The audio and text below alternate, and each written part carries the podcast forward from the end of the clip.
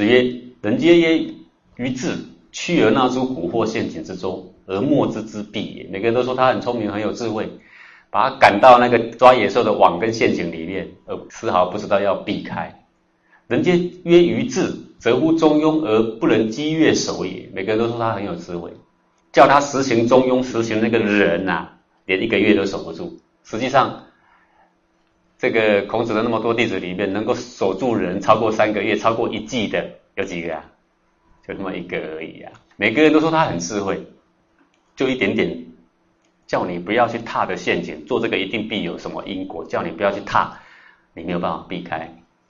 最简单的，已经天生具足的人，叫你守住，你无法守一个月。所以能够远害就是智，能够守着你的人就是字啊！字不是真的是一个很难懂的东西。子张问令仪、子文三世为令仪，有三次都当到宰相的官啊。子文三次当到宰相的官，无喜色，不骄纵；三以之无愠色，三次被赶下来不生气。就令仪之政，必以高薪令仪。然后呢，他的政事一定会原原本本的、仔仔细细告诉新来上任来接这个位置的人，怎么样？这个人德行怎么样？孔子说忠矣，很忠。曰仁矣乎？这样的人吗？曰未智焉得仁？为什么孔子批评他未智呢？一点智慧都没有，怎么有人？因为他看不出，他爬上那个位置三次都被赶下来，他看不出长远的趋势，他再上去几次还是被赶下来。为什么？因为他不奉承不阿谀，因为这个君王旁边一群都是小人，他还没有看到旁边那群小人走路，他再怎么上去，是不是还是被赶下来？这就是趋势。一个人没有远见，看不到长远的趋势，怎么样算是有智慧？是告诉我们说，看出长远的趋势来。崔子弑其君，陈文子呢很清廉，他也是卿大夫，弃而为之，他就离开他的国家。我有这么烂的同袍，我不要了。这么肮脏的土地我不采了，我要到别的国家。到别的国家，则曰：“犹吾大夫崔子也。”呃，看到说他这个国家又有臣杀他的君，他说：“哎，又跟我那个国家差不多。”委之之一当，又离开，又到别的国家。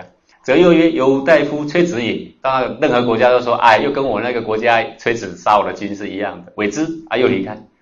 怎么样？这个人够清廉的吧？子曰：“清矣，清啊，很清，很清廉。”曰：“仁矣乎？那到达仁了吗？”曰：“未至焉得仁？”没有智慧哪算的人呢？没有智慧有什么人？为什么他说他没有智慧？因为以崔子来说，不是食物。对于不可违抗者，不断的逃，有什么智慧可言？对于你毫无办法违抗的东西，你穷尽一辈子的精力去逃，浪费时间，不如啊安时而处顺，安于这块土地，你好好的行你。分内你可以做的事情，好好的呼吸，好好的养气，对好好的养人，对不对？好好的行义，这安时而处顺做你可以做的事，而不是做一个你根本无法做的事情。这个人就是懂得视时务者为俊杰，才有志可言。子曰：“顺其大志也与？”说顺是这么样的大智大慧，为什么？好问而好察耳言，耳就是切近，他非常的好问。顺好问，有什么就问，不要怕，不要说我是小人物，我这样问会不会很不好意思？那是你的自尊心在作祟。有就问，因为我的程度就这样。好茶而言，最切近的俗语里面有书机呀，在最切近的俗语里面，圣贤都已经把修行最重要的书籍已经都埋藏在你里面了。就摸摸你的心头，有没有？摸摸你的良心。既然叫你摸摸你的良心，那心摸得到摸不到？当然摸得到啊！你摸摸看就知道了。你一摸就会摸到黄庭来。我说黄庭就是心里却很疑问，对吧？最切近的话里面，通通已经都埋藏好了。所以你拿到诀窍了没？有把握了没？再再告诉你的天机没有天机嘛？通通泄露了，哪里有什么天机？对吧？所以书人的聪明就在这里。这个话为什么这样说啊？啊？哦，原来是这样！第一个，我们不好问，我们怕丢脸；第二个，我们不好察耳言，我们喜欢听说还有什么，什么新鲜的？请问你们这里有什么不同的？这是我们笨的地方。引恶而扬善，只取两端，用其中于民，其实以为顺乎？这就是顺大智的地方。都问一些最切近的，做一些最切近的，引恶而扬善这样的一个事情，把善德尽量表露出来，让大家能够去学习。执其两端就是对待抓在手上，尊卑抓在手上，荣辱抓在手上，他是用他的叫知其两端，用其中于民，而用超越两端的、超越对待的那个真知真见，要交给这些愚痴的大众的。虽然嘴巴上说的都是两端的事，可是真正要他们去体会的是那个超越两端的东西，叫做用其中于民。中就是超越两端的，就是现在所说的实相。你会觉得很奇怪，儒家的经典这么平实，可是深的不得了。你现在读四书就有这种感慨，你读到那个《尚书》《礼记》，这是非常惊讶，这么简单的话，那么深的道理，这就是顺。所以智是在哪里？智在即切近平时的地方，而不在于非常高远处。这我们要了解。子曰：“有悔奴知之，知之乎？知之为知之，不知为不知，是知也。”说子路来，我告诉你，什么样才是真正的智慧？知道了就说知道，不知道就说不知道，这个就是智慧。所以我们了解智慧在哪里，在诚实的时候。有什么不发问？因为我觉得丢脸，你不诚实；你觉得丢脸，其实就是不诚实。我这样讲对不对？你做了一个不诚实的事，所以顺好问，你他诚实。为什么你修行五年十年，你越多年你越不好问？因为你不诚实，就这么简单。智慧在诚实处，智慧在切近处，智慧在求己处，智慧在你的本性处。子曰：“习者有愧生于于郑子产。”有一个人送一条活的鱼给郑子产，郑国贤大夫。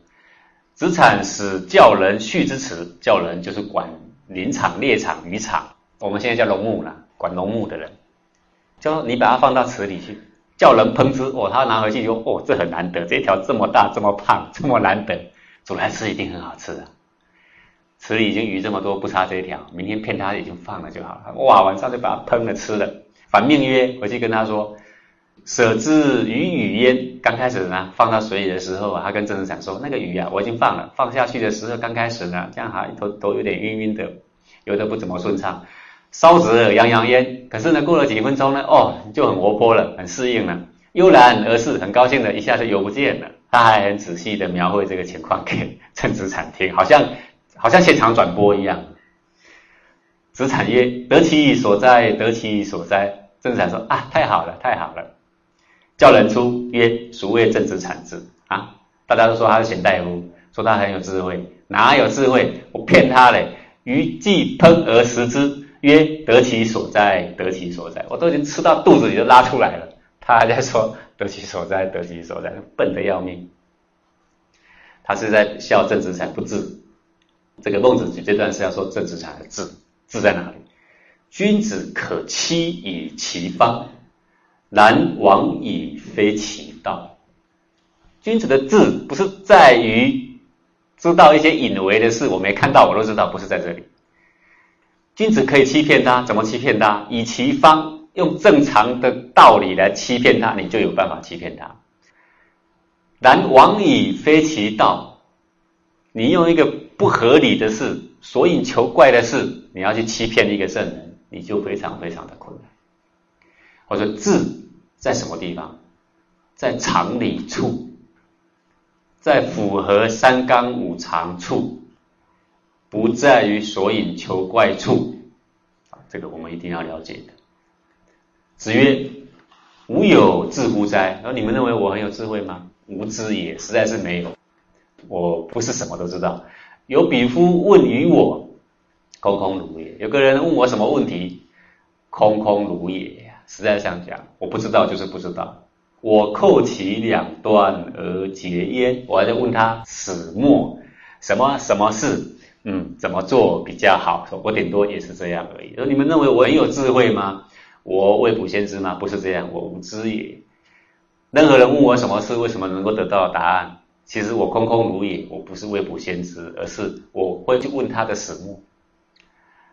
君子所要教你的是，在这个状况下，你应当如何处事，对不对？啊，如何敬上你的分位是这样而已，安时而处顺，怎么教给你这个观念，如此而已。所以智慧在哪里呀？有就有，没有就没有。智慧在哪里呀？在于少三心非思相之后，一个空空荡荡的思想，从这里而生出来。子曰：“好学近乎智。”好学，勤勤快的学，勤快的练习，学就是落实，学就是练习。好于练习，近乎智。我想？勤能补拙，勤能生智。人一人知几百之，人十人知几千之啊！中庸所说的，果能此道矣。虽愚必明，虽柔必强。能够勤能补拙，能够不断的练习。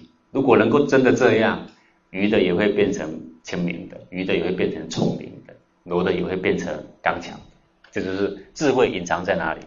隐藏在熟人生巧处，这是智的范围，在本性处，在即切近处，在能够入于是非处，能够明了是非处，在能够不被经论之正、符咒之术所影响的地方，在即切近的俗语里面。及切近的事理里面，及切近的应对里面，这个才是所谓智的地方。而是我们还没有想智是什么的时候，没有从圣贤经典去搜罗的时候，你总是想到底是什么智慧？是安中来当怎样上的沙听瓜？好，你想啊，每天想啊，都是这一个事情。智也是全变。例如《诗经》说啊：“深则利，浅则竭。”他说啊，要过一条河啊，水很深呐，比身体还要深呐。则利，利是什么？就是全身穿着原来的衣服就直接游过去了。浅则竭，那个水很浅呐，那就怎么样？撩起裤管，撩起你的袍，就走过去了。如果你要过一个很深很深的河，然后一下去的时候还在撩你的袍，有没有？各位有用吗？那就不是食物，给刚的既然这么深了。不通，他跳楼去，他起鬼了，能够底下坚持啊，对吧？这就是全变，在讲全变。深的水是这样作为，浅的水是这样作为。碰到上等人是这样的说法，碰到下等人是这样的说法。碰到是是非非、无稽之谈是那样的做法，碰到是是非非、有人被陷害又是那样的做法，知道吗？这是不同的。所谓的智慧，就是在于它的不同处，它的全变处才发生的。但是。依于他的人，跟依于一个公正，依于一个正理的那一点是永远都不会变的。大学说啊，见贤而不能举，举而不能先，命也。看到贤人而不愿意把他举出来，举出来又拖拖拉拉，又不把他举在你的前面。他比你贤，你明知道他比你贤，你举出来却在你的下面，有没有？命也，命是什么？怠慢。这是人啊的一种仁义造作所形成，假名为命，是一种内在的嫉妒、内在的怠慢。见不善而不能退，退而不能远，过也。看到不善的人正在影响别人、侵夺别人，你不能够仗义直言，不能够拿出金刚相去斥退一个小人。各位，那个佛有没有愤怒的？也有啊，你们看过那种？很愤怒的人，那是专门做护法的，对不对？你以为佛都像如来佛慈悲的吗？还是都像孔子那么温文的吗？不是这样的。见不善要能够退，退还要退得远。还有古代那种最不善的，被放逐有没有？放逐到蛮夷的荒地去，不让他同住在中原，那都是办法。现在很多国家也有啊，那个政治犯叫他不能住在这个国家，出国去。这个叫做流亡呢，有没有？你流亡到别的国家，我不抓你；你要在这里，我就抓你。好，很多西藏的都是这样出去的嘛。所以古人呐，不是只是只会爱人，还能误人；不是只会哄人，还会怒目相视。这个就是所谓的全变，全变才有智可言不是一面的和。很多次要讲这个和的概念哦，都忘了，我在这里补一下好了。你听到“和”这个字，你有个感觉，你会有特别的表情跟声调。我告诉你，不是这样。嗯，你在路旁随便看到一个人，看他很自在、很安然的那状态下，那是真正的和了。当你开始去照做那个看起来很和的时候，叫做知和而和了，叫做声闻过情了。你就平常一个人自处的时候，自问，哎，此刻非常轻松而安然的时候，那就是和，丝毫没有造作的一个和。圣人的和，他平常是这样行持的，有时候呢，他却是非常刚烈的，有时候很爱人的，有时候呢，却是很能够悟人的，这是所谓前变才有智可言。庄公说：“国有道，其言足以兴。”国有道的时候，就是你的掌上都是有道的人。你讲一句话是对的，他们一定说：“嗯，这样对，对吧？”或者你的掌上都是小人就不一样。你讲一句话对的时候，他说：“不过不是只有这样，是吧？”这个问题。国有道的时候，他说的话，大家什么好的话都敢说，大家听到都足以向上。国无道，其莫足以容。国家无道的时候，在你上面的通通是小人。缄默你的口，做好你的行为的示范，就这样子而已。这个就是全变，也不是一直冲，有时候人头会落地。你如果自认为是一个贤才，当你也一直冲冲到人头落地的时候，贤才已经埋到棺材里了，对不对？已经不能为人类做任何贡献了，所以他保有他自己。季文子三思而后行，子闻之曰：“在，思可以。”季文子每次都想很久，想很久。孔子在教学生，老师说：“三思而后行。”季文子每次都想想想想三次而后行。孔子说：“再思可以，两次就可以了。为什么？因为他本性就多疑，本来就怯懦。他的想一次，人家足够想三次，说两次就好了。再多了就多疑了。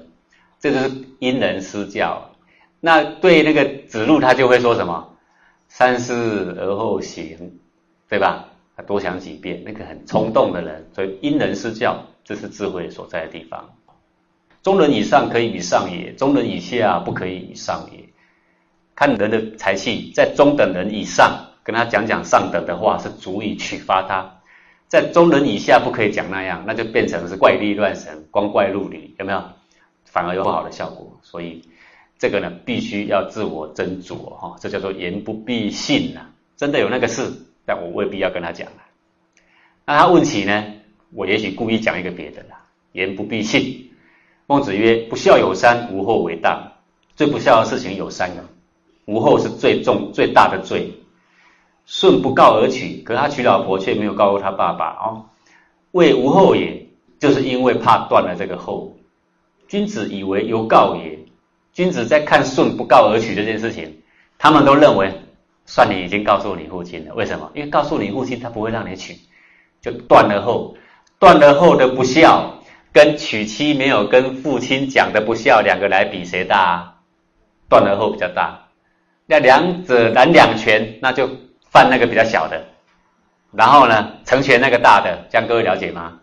大小，君子就是这样，权衡大小的差异的问题，所以君子以为由告也，认为说算了算了，已经告诉他了。所以行为做下去不一定是符合常理，行不必果。有智慧的人言不必信，有智慧的人行不必果。不过为了护持那个正理的那个心是一样的，为了护持整个局面的损伤降到最少的这一个护持这一点的心是一样的，因此可以言不必信，可以行不必果，这正是他的智慧跟权变的所在。智也有伤害。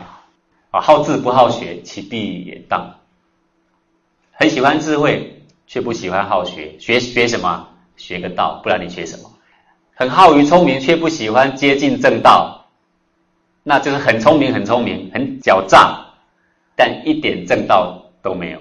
好比现在的智慧型犯罪，聪明吗？很聪明啊！你看我侵入到银行里面，改变他的密码，钱通通会自己汇到我的户头。哇，这实在不是我们能想的事情啦，对不对？好，侵入到什么哪一个国家的什么样的资料库里面，这很非常厉害。但是呢，不好学，像那个道子一样。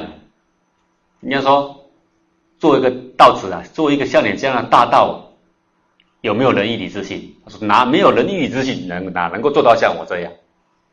对吧？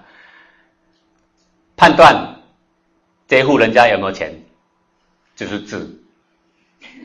对呀，进去我第一个先冲，就是勇，对吧？想出来的东西平分，哎，这是义，对吧？就没有仁义礼智信，哪能够做到像我这样？开什么玩笑？哦，对，这就是好智，不好学。所以智要用在什么地方才叫做智？古人的智，一定依乎本性，一定依乎正道，一定依乎常理，否则就不叫做智。好，根据以上的说明，智的范围大略是如此。实际上，你要了解哪一种德性的真相，在古圣先贤遗留的经典里面，已经有非常充分的证据。只要你愿意说一条一条去归类它。你就可以得到非常非常多的好处。这是为什么我十几年前开始归类三教的经论，后来能够悟透黄庭的心法。